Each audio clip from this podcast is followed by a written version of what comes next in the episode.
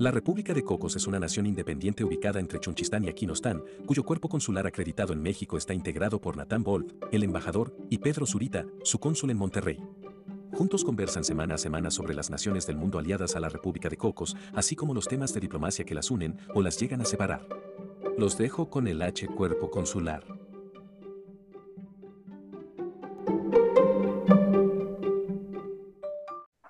Bienvenidos nuevamente a la República de los Cocos. Como todas las semanas, los recibimos con mucho gusto para conversar, analizar y compartir anécdotas sobre las naciones del mundo que son aliadas a la República de Cocos, así como de las relaciones diplomáticas que nos unen con ellas o nos llegan a separar. Yo soy Pedro Zurita, el cónsul en Monterrey, y quiero presentarles a su excelencia el embajador de la República de Cocos en la Ciudad de México, Natán Wolf. Hola, muy contento de estar hoy con ustedes. En este primer segmento conversaremos sobre la Commonwealth con un gran amigo, eh, iba a decir viejo amigo, pero la verdad es que es muy joven amigo, Diego Gómez Pickering, que antes de ser embajador de la República de los Cocos en Barcelona, fue el embajador de México en el Reino Unido. Pocos mejor que él para explicarnos los alcances de esta organización y su repercusión global. En el segundo segmento, aprovecharemos la presencia de Diego para tener una perspectiva diferente sobre lo que significa ser embajador y, naturalmente, haber conocido a la reina Isabel II y al actual rey Carlos III. Como ven, es un episodio muy brid que estamos seguros arrojará mucha info de calidad para que amenicen las conversaciones en estas fiestas navideñas o, cuando menos, que conozcan mejor cómo funcionan las relaciones internacionales. Sí, yo creo que va a ser un episodio muy interesante y entretenido. Y, antes de, continuar, me gustaría presentar eh, propiamente a, Diego. Ya Natán nos comentó que Diego fue embajador en, Londres, también fue cónsul en Nueva York, pero antes de todo esto, Diego es escritor, es periodista, acaba de estar en la Feria Internacional del Libro, eh, ha publicado libros sobre sus estancias en Nueva York, en Londres, en Nairobi, y recientemente presentó su primer libro de poesías. Además, es un gran viajero es conocedor de África, eh, y cuando digo conocedor, me refiero a que ha estado en todos los países de África. El último fue Sudán del Sur, ahí coincidí con, con él, el placer de coincidir con él, y es corresponsal para varios medios en esta zona. Y como esta conversación es entre embajadores, y yo no sé cómo es el protocolo entre sus excelencias, pues mejor dejo y cedo el micrófono a Natán y Diego, y después yo a ver qué les pregunto. No, al contrario, aquí el experto eres, eres tú, luego nosotros podemos caer en lo común. Este, la verdad, muy contento, Diego, de que estés con nosotros hoy. Eh, una carrera diplomática importante, pero como dice Pedro, también una carrera como escritor realmente eh, loable y felicidades por tu reciente participación en la FIL. Hablando de la Commonwealth, y esto surgió en una plática entre Pedro y yo, hablando de se nos muere la, la reina Isabel II, y empezamos a tocar temas que tuvieran que ver con esto y pues, nadie mejor que tú para platicarnos. Hay muchas dudas, por ejemplo, la Commonwealth, muchos no entienden qué es, si nos pudieras dar una breve descripción de qué es. Hay países que son miembros de la Commonwealth, pero que no tienen al, a la reina, bueno, en este caso ya al rey como jefe de Estado, pero de todos modos son miembros de la, de la Commonwealth. Hay una disparidad enorme, tenemos pequeñas islas que son miembros de la Commonwealth, y países como Canadá y Australia, que también lo son. Por último, pues este pequeño detalle que además entre ellos los embajadores, y esto para que lo sepan todos, no se llaman embajadores, sino cuando un país de la Commonwealth está, tiene a, su, a lo que nosotros conocemos como embajador en otro de estos países, se le conoce como alto comisionado, como high commissioner. Entonces, si ese son el tipo de cosas que nos pudieras platicar, mil gracias nuevamente, Diego. Natán, mi querido embajador de la República de Cocos y, por allá el cónsul en, la Sultana del Norte, don Pedro Zurita. Em, en verdad, un privilegio estar aquí y, encantadísimo de, saludarlos a la distancia uno y al otro. Em, la Commonwealth, yo creo que es una gran desconocida, no solo para nosotros como mexicanos, ¿no? o latinoamericanos, incluso quizá para muchos británicos Hoy por hoy te vas a pasear por Londres o por Manchester, te vas a Birmingham o a Liverpool, eh, ¿no? Por mencionar algunas ciudades británicas, en particular inglesas, y, yo creo que es poca la gente, em, si no es que poquísima, la que te puede responder qué es la Commonwealth. ¿Y por qué es esto? Pues porque yo creo, y esta es una lectura muy personal, que la Commonwealth, que en español, por cierto, de, manera formal denominamos la mancomunidad de naciones, Commonwealth, el término en inglés, traducido al español, se, acuñó como mancomunidad, sino una comunidad de naciones, de, países que en principio comparten algo, es algo más vinculado con el siglo pasado, con el siglo XX, que con lo que va del 21. Y de ahí un poco el desconocimiento que hay. Contestando a tu pregunta, Natán, ¿qué, es la mancomunidad de naciones? ¿Qué es la Commonwealth? Eh, la Commonwealth es un grupo de países eh, de diferentes tamaños, como bien decías tú, Natán, eh, en diferentes geografías. Tenemos como miembros de la Commonwealth países en América, en África, en Asia y en Oceanía, que, tienen un denominador común tiene una relación especial con Inglaterra. Em, y en particular, y en la mayoría de los casos, porque también hay que mencionar que en la Commonwealth, en la Comunidad de Naciones, hay países que no fueron colonia británica, pero son los menos, en particular quizá eh, viene a la mente Ruanda o Mozambique, en primer caso una colonia en su momento alemana, luego belga, Em, eh, francesa incluso, eh, y Mozambique, pues una colonia portuguesa, ambos dos miembros de la Mancomunidad de Naciones. Pero fuera de casos excepcionales como estos dos que les digo, el grueso de los países que forman eh, la Commonwealth fueron colonias británicas. Y es ahí realmente donde está el meollo del asunto, donde está la respuesta a la pregunta de Nathan, ¿qué es la Commonwealth? La Commonwealth es una manera en la que el Reino Unido, pasada la Segunda Guerra Mundial y ya muy Em, muy claro que el imperio británico o lo que quedaba del imperio británico, lo que restaba del imperio británico, pues iba a desaparecer. Es la manera en que Inglaterra, el Reino Unido, tiene de conservar influencia sobre sus otrora colonias y tratar de alguna manera de seguir sacando provecho de esa relación, no necesariamente en términos coloniales y de metrópoli, pero sí en términos de prebendas políticas, digamos, para ¿no? votos en, en Naciones Unidas, para acceso preferencial en materia comercial, em, etcétera. Nace, em, nace eh, a mitades del siglo pasado, ¿no? en, las postrimerías de la Segunda Guerra Mundial, a la par de las independencias de la mayoría de las colonias británicas en dicho momento, sobre todo en África Em, y posteriormente en el Caribe y, algún, en, algún momento en Asia, sobre todo, ¿no? si pensamos en la India, el subcontinente indio en el año 47. Es una creación reciente, ¿no? Es, nace un poco después que, que la, la, Organización de Naciones Unidas y em, a lo largo de los años tuvo sin duda como elemento aglutinador y de mayor peso a la reina. Lo decía Natán eh, al inicio, eh, muchos de los estados que conforman a la Commonwealth, en su gran mayoría todavía reconocen al rey, en este caso el rey Carlos III, como jefe de estado. Em, en su momento, pues era la reina Isabel II y era desde mi punto de vista el principal, eh, de nuevo, elemento aglutinador para todos estos países. Era esa herencia común, pero esa herencia común que poco a poco y de manera muy eh, expedita desde mi punto de vista comenzó a disolverse, porque fuera de la lengua, eh, que es el inglés, Em, y de ciertas eh, construcciones eh, en los países nuevos, quizá sobre todo el sistema legal, si pensamos en, en, el common law, en, el sistema legal británico, que es el que se adopta en la mayoría de las colonias, había poco, bueno, y el comercio, ¿no? Pero el comercio también eh, cuestionable, había poco en común. Y ese poco en común, la reina supo capitalizar, más que la reina, la figura de la reina fue el, el catalizador y lo que el gobierno británico aprovechó cambiado eh, el sistema internacional, caída la cortina de hierro, eh, los grandes cambios que ven a finales del siglo XX, eh, el inicio del XXI, y la necesidad de muchos de estos países de encontrar una identidad propia, se, conjugan todos estos elementos para hacer de la Commonwealth pues, un, organismo cada vez más frágil y un organismo en el que se, volvió necesario cuestionarse su objetivo y sus alcances.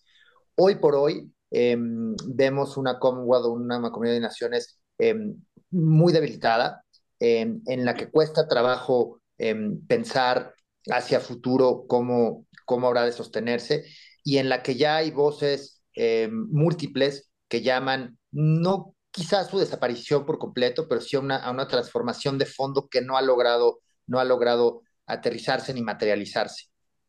Eh, y que tienen repercusiones incluso en países del peso y el tamaño de Australia o de Canadá que siguen en, términos estrictos, reconociendo al monarca británico como su jefe de Estado.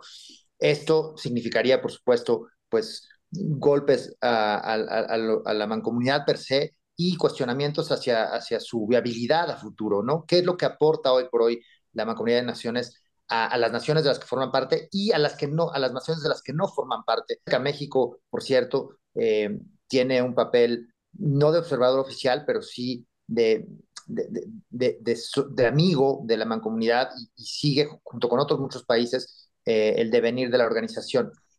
Y queda claro, al menos en mi experiencia personal, a partir de mi paso por Londres, que eh, esta crisis eh, de la mancomunidad ha, de, ha de resolverse prontamente y, de manera puntual si es que la organización quiere sobrevivir, sobre todo en un mundo en, el que vemos crecientes nacionalismos, y en el que cada vez se cuestiona más el rol de instituciones y organizaciones multilaterales como, como el sistema mismo de Naciones Unidas. Yo no había escuchado, yo no había eh, visto la, la mancomunidad o la, la, Commonwealth como algo que estuviera en riesgo, que va con, con, una crisis interna, con fracturas. Yo creo que hay, hay una falta de contenidos. Em, al, al, cambio de siglo, eh, se creó una nueva plataforma o, se, se, discutió por primera vez al seno de la organización su futuro y su viabilidad. Y em, se, decidió ampliar, por ejemplo, una de las decisiones que se tomó en, ese momento fue ampliar la, la, membresía eh, y, se, giraron, se turnaron invitaciones también por interés directo de, de estos países a, Ruanda o a Mozambique. Em, ampliar la membresía eh, como, una vía, como una vía de, de escape a esa a, esa crisis identitaria de la mancomunidad y para extender em, este propósito que la, que la creó, que fue mantener unidas a las colonias británicas, ya no era suficiente. Sin embargo, esos pasos modestos desde mi punto de vista que se dieron eh, hacia la reunión de, la primera reunión del siglo XXI no han resultado hasta el día de hoy em, en, en un éxito en términos de fortalecer a la mancomunidad y fuera de tener eh, un peso sustancioso, carece eh, desafortunadamente del peso que debiese tener. Eh, o sea, no hay objetivos, con, no hay algún tema concreto que la mancomunidad le dé de beneficio a sus, a sus miembros. O sea, es, es un espacio de libre comercio, es algún tema, pues, no sé, hasta de visados o no visados. O sea, ¿Qué, pueden esperar estas, e, estas naciones que son miembros de la Commonwealth? ¿De qué les sirve decir que son miembros de la Commonwealth? Exacto.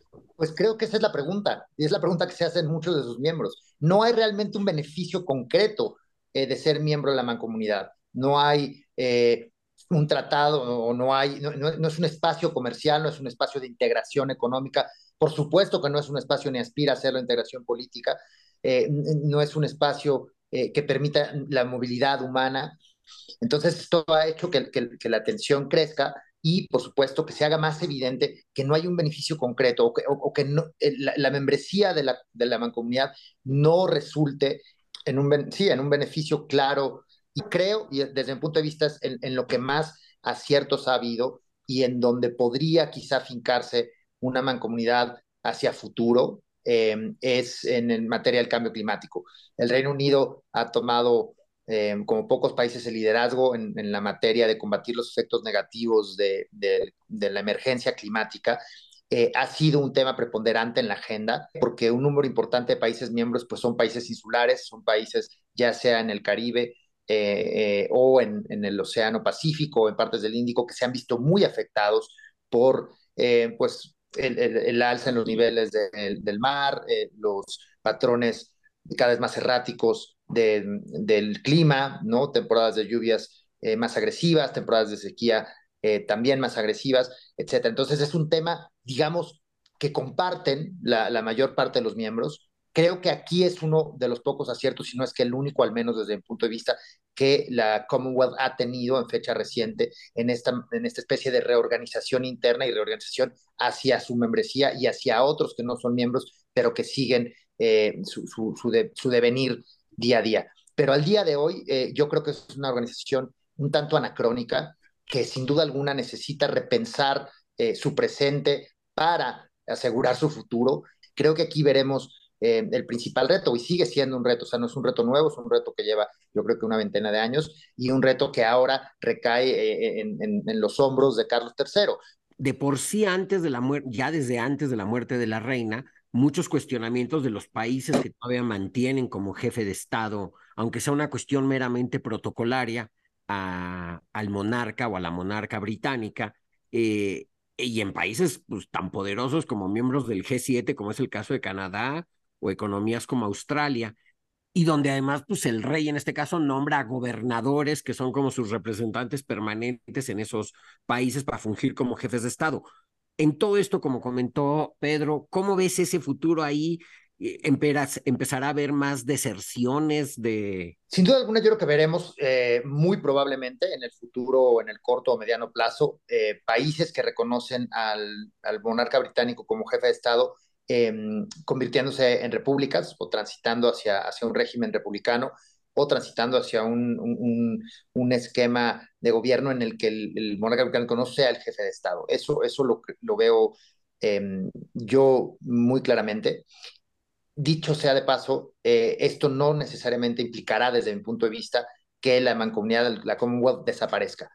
Yo creo que la, Commonwealth transitará, ya lo, ya, ya, lo empezó a hacer, ¿no? Hace años, a, raíz, sobre todo quizá del cambio de estafeta del anterior secretario general, el indio Kamal Shama, a, la actual secretaria general de, la organización, la, dominicana, dominicana de Dominica, no de la República Dominicana, em, Patricia Scotland, em, que tiene una, una, una, visión, digamos, de una mancomunidad de nueva generación. Em, el hecho de que varios de sus miembros em, decidan dejar de reconocer al monarca británico como jefe de Estado y pasen a, estructuras políticas en las que el jefe de Estado sea alguien local, alguien nacional, algo que va muy acorde con los tiempos que vivimos, de, nacionalismos y de revisiones eh, muy estrictas del pasado colonial. Eh, creo que, es un arma de doble filo, ¿no? Porque puede sin duda debilitar aún más o hacerla menos relevante, no que no sea fuerte, ¿no? Porque tiene un secretariado general que opera muy bien en Londres, tiene sus reuniones consuetudinarias em, en la que eh, asisten, ¿no? Los jefes de gobierno de todos los países miembros y por supuesto está el jefe de Estado, en este caso el rey. Eh, hay discusiones, eh, yo creo que, que han resultado en, en, posiciones muy concretas y muy beneficiosas para su membresía. Hay un presupuesto, ¿no? Que cada uno de los Estados miembros apoquina, en términos muy coloquiales, a la organización y con el que operan programas, por supuesto, incluido el de cambio climático, que han visto ya resultados eh, muy fehacientes. Y eh, el hecho de que, de que transitemos hacia, hacia una nueva, o hacia estados decidiendo no reconocer al rey, no implicará que la, que la Commonwealth desaparezca, pero es un arma de doble filo, como decía. ¿Por qué? Porque podría sí significar el, el inicio ahora sí, ahora sí del fin de la Commonwealth, o podría también significar eh, el, inicio de la nueva, como una Commonwealth en la que ya se desvincula o se termina de desvincular a la organización y se convierte o se, reinventa en una organización eh, de, de, mayor calado para su universidad, de mayor empuje y de mayor em, sonoridad a nivel global, si es que sigue em, poniéndose la camiseta de temas tan relevantes como eh, la emergencia climática. Entonces yo creo que, que, este, esta transición por la que lleva algún tiempo la, la, la Commonwealth pasando puede en un futuro próximo, inmediato quizá, traernos una, una, una mancomunidad renovada, una mancomunidad que se desvincule o termine de desvincularse de ese pasado colonial, que, que es más una losa pesada que algo que permita avanzarle, avanzar hacia adelante y em, se transforme en, incluso en un modelo, ¿no? En un modelo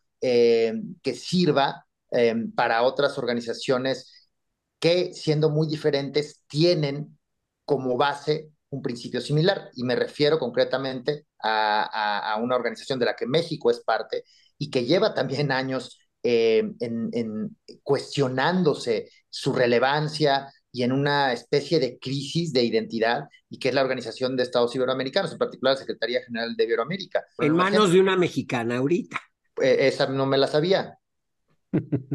Qué bueno que los embajadores se pongan este, al tanto. Pero, pero bueno, veamos, ¿no? La Organización Iberoamericana de también tiene como base, es, aunque mucho más sólida, porque a, diferencia de la mancomunidad, en donde el inglés, además de la historia en común, sobre todo una historia colonial, era el elemento aglutinador, aquí el idioma y la historia común es más allá del pasado colonial, es un elemento aglutinador mucho más fuerte. Vamos a comparar para nada a un australiano con un san vicentino, ¿no? Un, un habitante, un nacional de San Vicente de las Granadinas. Realmente hay prácticamente nada en común o muy pocos puntos en común cuando un mexicano con un argentino fuera eh, de que nos veamos en la cancha de fútbol tenemos muchos más referentes en común. Todo esto para decir que este tipo de organizaciones, ¿no? Eh, similares a la mancomunidad, también han atravesado en, fecha reciente em, periodos de, de, introspección y periodos que, que, servirán o no para el fortalecimiento o para, la para el debilitamiento de estas organizaciones.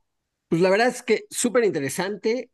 Aprendemos mucho, sobre todo de alguien que estuvo en el terreno viviendo en, en Reino Unido como embajador de México y sobre esta experiencia de la Commonwealth o mancomunidad, que es como la deberíamos de mencionar, en, en, cuanto a las diferencias que existen entre los miembros de la Commonwealth. Recuerdo porque la Commonwealth tiene sus juegos deportivos tipo las Olimpiadas para miembros de la Commonwealth y hace no mucho fueron en Escocia y a Escocia se le ocurrió que para eh, el desfile inaugural cada, cada eh, delegación estuviera encabezada por un Scottish Terrier. Y pues la verdad es que precioso el tema, hasta que la delegación de Malasia se negaba a salir con los perros por el tema de que, que representan los perros en el, en el Islam y no querían desfilar. Entonces digo, fue, pareciera un tema menor, pero fue todo un tema de discordia en estos juegos. Pero hablando de Escocia, muchos tienen, nos preguntan, el Reino Unido. Ahorita en el Mundial estamos viendo que jugaron Inglaterra y Gales, cuando pues todos creíamos que, o todos creen que es el mismo país, y luego hay veces que también ha jugado eh, Escocia o Irlanda del Norte. Si nos puedes explicar un poco, platicar un poco de cómo funciona esta unión, cuál es el estatus eh, real eh, de Escocia, Gales, Irlanda del Norte, Inglaterra, para los que no, no, no están muy familiarizados con el tema. Bueno, el Reino Unido, eh, eh, eh, como el nombre lo dice, es un reino de varias naciones. Es un, un, caso sui generis porque no tiene realmente un equivalente, no hay un parangón, al menos que me venga a la, mente con otro país en, Europa o en otras partes del mundo. es un, Estado en este sentido multinacional, compuesto por cuatro países. Escocia, eh, Gales, Inglaterra em, e Irlanda del Norte, cada uno con su parlamento autónomo, eh, con, su gobierno autonómico, em, pero cada uno eh, vinculado al reino em, en diferentes momentos de su historia y por diferentes instrumentos legales. Y eh, cada uno también bajo el paraguas, que esto es lo importante quizá y la diferencia y, lo que más valga la pena para entender eh, por qué funciona así, eh, en el que cada uno de estos cuatro países delegan sobre todo las funciones de política exterior y de defensa al gobierno de Londres, ¿no? Al gobierno central, entre comillas. Y por eso es que tenemos en los países solo una embajada del Reino Unido y no tenemos ¿no? Embajadas de cada uno de estos cuatro naciones, porque es el, el, Reino Unido como tal el que representa a estas cuatro naciones.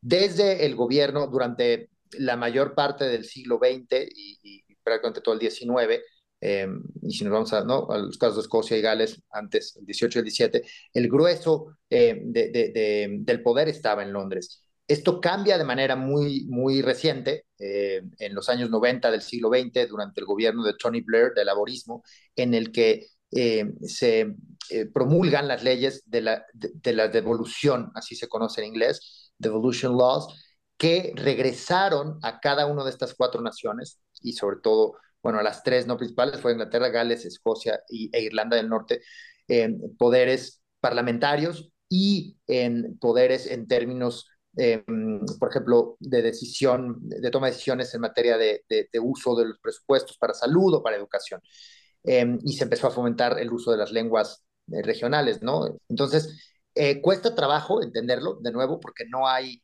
eh, sobre todo, un caso similar en ningún otro lado, pero em, lo más sencillo desde mi punto de vista es, es entender, son cuatro naciones que deciden agruparse y conformar un reino, en este sentido, em, un país único, eh, pero con cuatro banderas.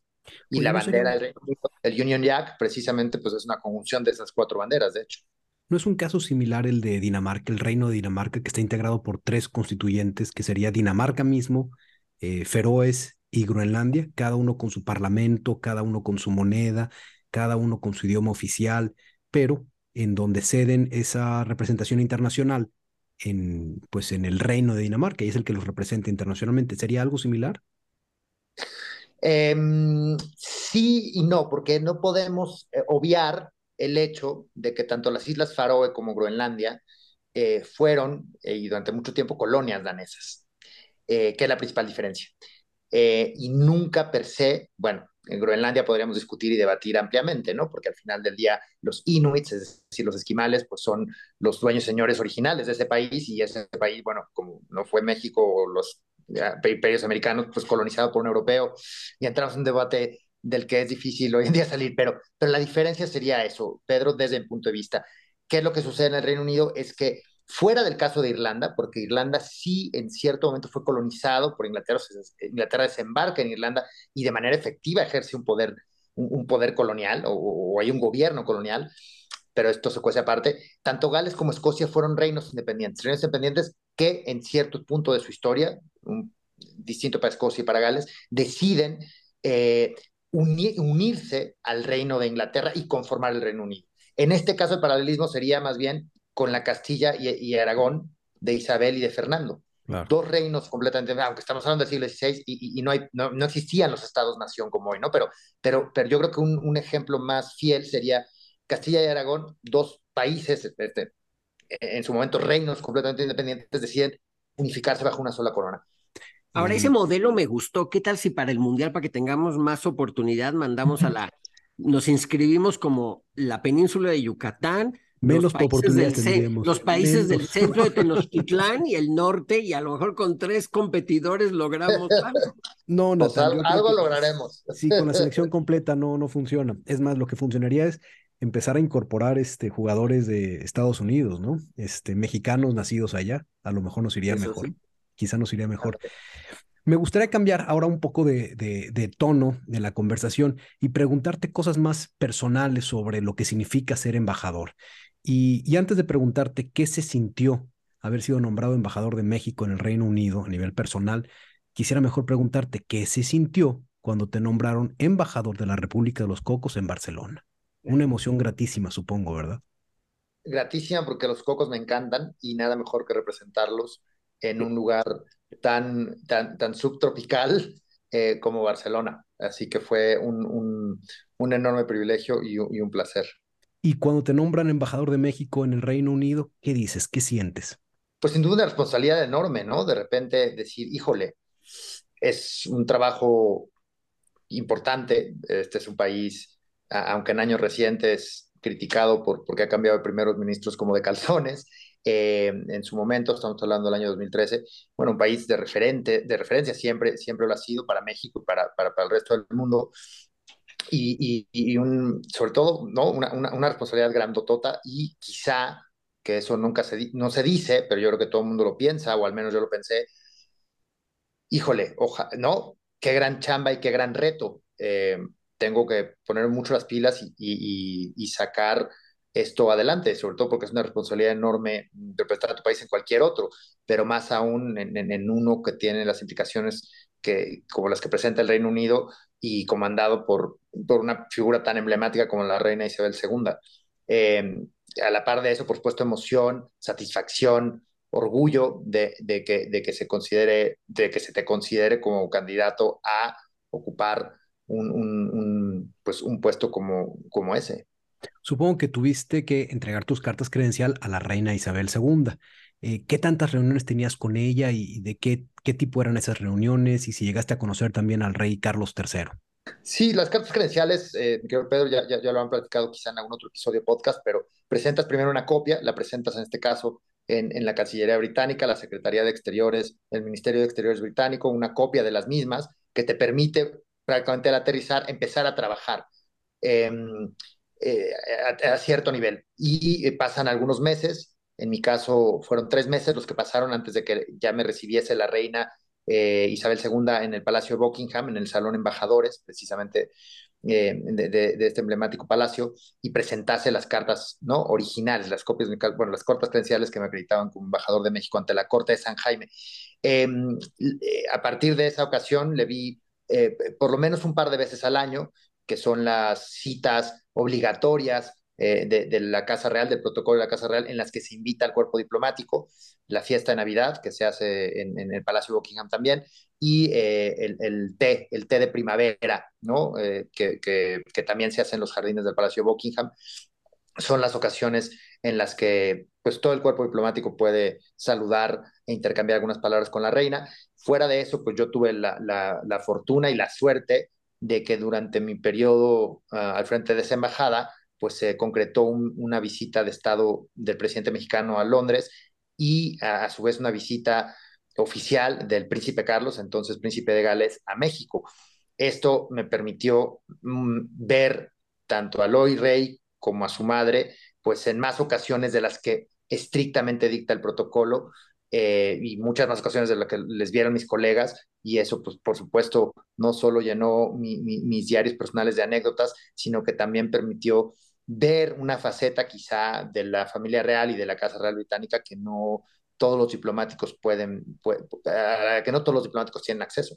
Porque además, en la época de la reina, eran contaditas las, las visitas de Estado que se autorizaban a realizar al Reino Unido, ¿no? Sí, durante los últimos 15 años, me parece, de, reinado de Isabel II. Eran dos o tres, algo así, ¿no? Solo dos al año, solo había dos al año, por, por, porque por supuesto la reina tenía cierta edad y había restringido mucho sus actividades y como era ella la jefe de Estado, pues eh, se limitaron a dos, no había nadie más que pudiera ¿no? hacer la visita de Estado y ella presidía, entonces eran dos al año, así que sí es algo muy contado. Oye, ¿cómo es el día a día de un embajador? ¿Qué, qué, es, qué se hace? ¿Cuáles son tus actividades que tienes que hacer sí o sí todos los días? Por supuesto que eso lo dicta, ¿no? En el país en el que estés. Acá nuestro querido embajador de la República de Cocos en la Ciudad de México, antiguamente en Singapur, eh, ¿no? Contará parte también de, quizá que sea distinta de lo que yo les pueda contar, pero yo creo que eh, en términos generales el día a día de un embajador implica reuniones con todo tipo de actores, principalmente actores en materia política, es decir, pues los principales legisladores, secretarios de Estado, eh, miembros de gabinete y en ocasiones, como fue mi caso, muy alegremente lo reitero, con, pues en este caso el jefe de Estado o, ¿no? o los príncipes. Eh, reuniones con agentes económicos, ¿no? Los grandes empresarios, los CEOs de las grandes empresas, eh, tanto mexicanas como de, del país en el que está representando a México, con actores que a mí siempre me ilusionó mucho del, del ámbito cultural, del ámbito literario, del ámbito, del ámbito deportivo, ¿no? Chicharito, por ejemplo, jugaba en el Manchester eh, United, que ya no me tocó a mí, pero em, a mi predecesor sí, es decir, es, eh, yo creo que, que, tu agenda del día a día está, eh, es una mezcla, una combinación de reuniones de alto nivel con este, esta plétora de actores, combinada, por supuesto, con un elemento que a mí me fascina, que es la comunidad mexicana in situ. En el caso del Reino Unido, pues tienes, eh, va variando de año con año, pero alrededor de 10.000 mexicanos, muchos de ellos estudiantes de posgrado viviendo allá. Em, y em, a la cereza del pastel, son, son ¿no? los actos a los que asistes, que pueden ser actos de colegas de otras embajadas, los días nacionales, eh, las recepciones eh, que son ofrecidas. O sea, que si hay cócteles también. Sí, porque en mi, imagen es, el embajador se la pasa en cócteles. No, claro, pero los cócteles son parte del trabajo para interactuar con mucha de la gente que Diego está justamente mencionando. Y con los cócteles pasa algo. Cuando te están invitando a los cócteles constantemente, estás harto de ir. El problema es cuando te dejan de invitar, también estás mal porque ya no te invita. Exacto. Pues yo espero que... son parte eh, necesaria y, a veces no tan querida de, la vida diplomática, eh, pero que, son una, una, pequeña parte, ¿no? Desafortunadamente Ferrero Rocher nos ha hecho mucho daño a los diplomáticos, eh, mostrando una imagen que no se corresponde con el día a día de la diplomacia. Sí forma parte de, pero no es, no es el todo. Pues yo de todos modos, como eh, miembro del cuerpo consular de la República de Cocos, sí espero alguna invitación a algún cóctel y no me ha llegado ni una. Ni uno. organizaremos, organizaremos alguno. Oye, ¿dónde te hubiera gustado eh, ser asignado? ¿Estuviste tú en Nueva York, en Londres, si no recuerdo mal, también en Kenia? ¿En qué lugar del mundo te hubiera gustado estar asignado como, como diplomático mexicano? Híjole, es que la verdad yo soy muy fácil, tú me conoces, eh, Pedro, y a mí me fascinaría en cualquier lado. En cualquier lado yo sería feliz, dicho sea de paso, bueno, dicho, dicho esto más bien, no de paso, eh, sí hay, ¿no? Hay, hay, hay, espacios en los que me siento mucho más identificado, África siendo uno de ellos, Brasil me hubiera encantado, eh, Brasil, o me encantaría, ¿no? Hacia el futuro, no, se sabe. ¿Por qué? Porque es un país cercano y lejano a la vez y un país en el que creo firmemente que tenemos mucha chamba diplomática por hacer, pero, pero todo en el buen sentido y hay mucho, mucho por hacer, hay mucho por hacer y en ese sentido pues siempre un es un reto eh, o, es un reto mucho más apetecible un país en el que tienes, ¿no? Mucho por hacer a otros en los que quizás sea más limitado lo que puedas hacer. Y, Brasil en ese sentido me gustaría como destino. Y y algún país en donde México no tiene representación actual, ¿dónde te gustaría ver una embajada en funciones eh, mexicana? Híjole, yo creo que habría que aumentar por lo menos al doble nuestras representaciones diplomáticas en África. Tenemos muy pocas. La última vez que abrimos una fue en Ghana, eh, me parece a inicios del sexenio anterior. Eh, y si comparamos la presencia diplomática de México en África o la huella diplomática de México en África con aquella de Cuba o de Chile, que son países mucho más menores, por no mencionar de nuevo a Brasil, eh, países mucho más pequeños en términos de población y, en términos de, economía, de tamaño de su economía, y tienen eh, tanto uno como otro por menos el doble de representaciones que nosotros. Eh, yo creo que ahí sería mi prioridad en términos de abrir nuevas representaciones diplomáticas. Para los que más o menos están empezando con ese tema, México tiene eh, embajadas en Egipto, en Marruecos, en Argelia, en Ghana, en Nigeria, en Kenia, en Sudáfrica y nada más, ¿verdad? Y en Etiopía. en, Etiopía, claro, muy importante la de Etiopía. Pero, por ejemplo, en el Congo, que tiene 60 millones de personas, no hay. Este, es ah, más, la de Nigeria es recién. Marruecos. Marruecos, claro, también. El, el equipo estrella de hoy. Claro, claro, es cierto. Este, entonces, sí, esta huella mexicana debería de ser eh, un poco más, más amplia, eh, estoy de acuerdo. Y, la última pregunta para cerrar redondamente esto, mi estimado Diego, ¿qué le recomendarías tú a alguien que quiera seguir carrera en la diplomacia? Pues la perseverancia, como en cualquier profesión, ¿no? Yo creo que si algo tiene la diplomacia es que no es de resultados inmediatos.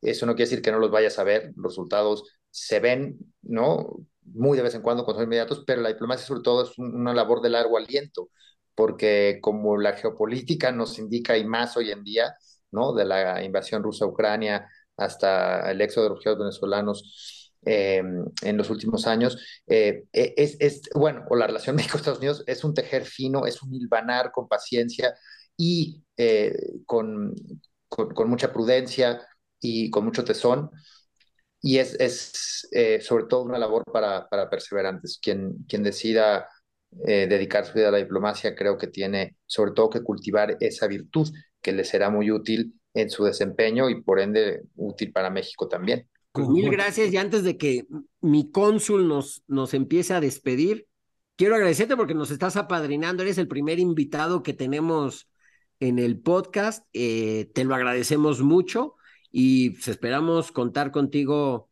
más seguido.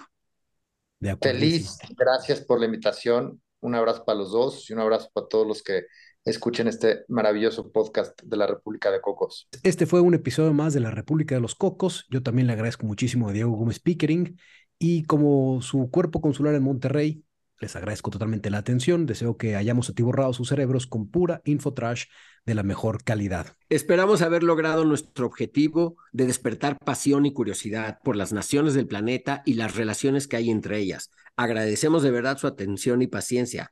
Nos encantaría recibir retroalimentación de ustedes sobre lo que, van lo que van viendo bien de este podcast, lo que les gusta y también lo que no les gusta. De hecho, recibí un mensaje de querido cónsul que decía que hablamos en el mismo tono y que luego no saben quién está. ¿A poco? Estamos afinados. Eso me dijeron, así como ideas de nuevos temas y o países por hablar para próximos programas. Y no olviden compartir este podcast si les gustó con esa amiga nerd que no solamente sabía qué es la Commonwealth, sino que además sabía cómo se llama en español, Mancomunidad Británica de Naciones. O con ese amigo ñoñísimo que ya sabía que Irlanda no forma parte de la Commonwealth desde que se constituyó como república. Muchas gracias, Diego. Hasta la próxima, Pedro, y gracias a todos.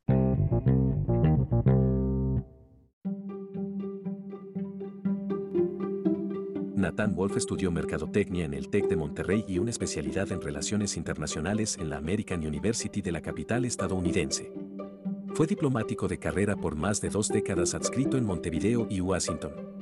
Fue cónsul de México en Minnesota St. Paul, así como embajador en Singapur concurrente en Brunei y Myanmar. Actualmente labora en el sector privado y hace podcasts como terapia semanal. Pedro Zurita es economista también por el TEC de Monterrey y la Universidad de Warwick en el Reino Unido pero nunca trabajó como economista. Por el contrario, se ha dedicado a viajar por el mundo con especial atención en los países más peculiares, como Somalilandia, Groenlandia, Mali, Corea del Norte o Samoa.